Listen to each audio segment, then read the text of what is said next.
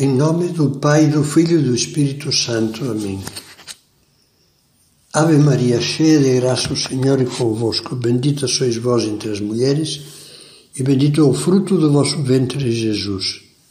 Santa Maria, Mãe de Deus, rogai por nós, pecadores, agora e na hora da nossa morte. Amém. Depois de ter comentado aquele traço do espírito do Opus Dei, que São José Maria dizia que era o, o fundamento, a, a rocha, a, a, raiz profunda do espírito, da espiritualidade do Opus Dei, vamos considerar outro traço, que São José Maria dizia que define a fisionomia espiritual do Opus Dei, a unidade de vida. São José Maria afirmava que a fisionomia espiritual própria do Opus Dei consiste na unidade de vida. Se a vida cristã tem como base a filiação divina, fundamento da piedade, se procuramos que o trabalho santificado e santificador seja o eixo da vida espiritual, se a oração, a mortificação, o trabalho apontam para a missão apostólica no meio do mundo, porque através da oração, rezando, do espírito de sacrifício, do trabalho no meio do mundo, fazemos apostolado, queremos fazer apostolado, queremos levar Deus aos outros e aproximar todos de Deus, especialmente com o exemplo e com a amizade, com o afeto da amizade. Pois bem, se tudo isso aponta para a missão apostólica do mundo, então os diversos aspectos da vida cristã se fundem e compenetram numa unidade harmônica. São, na simplicidade da vida cotidiana, como facetas de um único diamante. Agora cito São José Maria, palavras dele em 1940. Cumprir a vontade de Deus no trabalho, contemplar a Deus no trabalho, trabalhar por amor a Deus e ao próximo, converter o trabalho em meio de apostolado, dar às coisas humanas um valor divino. Esta é a unidade de vida simples e forte que devemos ter e ensinar. Na homilia da canonização de São José Maria, São João Paulo II dizia elevar o mundo a Deus e transformá-lo a partir de dentro. Eis o ideal que o santo fundador lhes indica. Já o dizíamos antes, já o citávamos antes.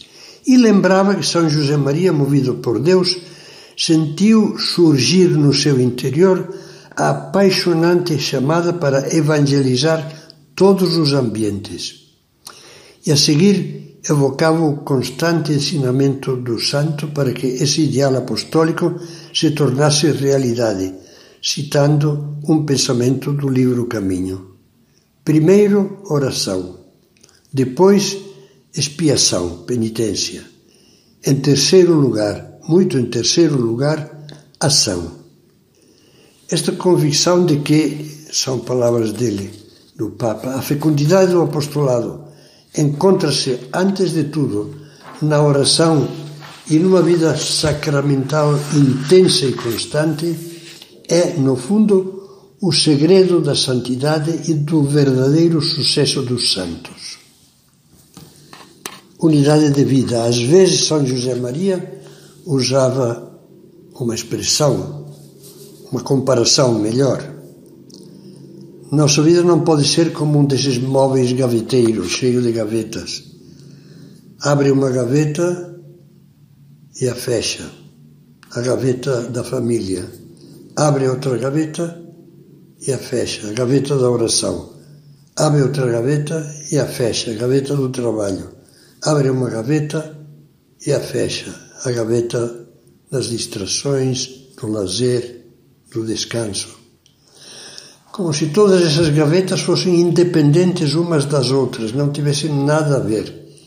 E São José Maria via tudo numa unidade, fundido, e tudo, toda a vida espiritual e o desejo de apostolado constantes, fundidos, dizia, e compenetrados com o caráter secular do espírito do Opus Dei, que quer dizer santificar-se no meio do mundo, através das coisas do mundo.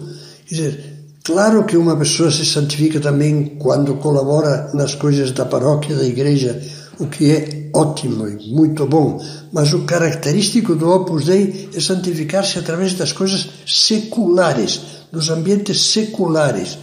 Um escritório, um clube, o próprio lar, a rua, o esporte, etc. Unidade de vida, essa harmonia entre vida espiritual, vida familiar, vida profissional, vida social e apostólica, dedicação aos mais necessitados, etc. Vale a pena meditar um pouquinho nisso, porque sem ver isso não se capta bem o espírito do Opus Dei.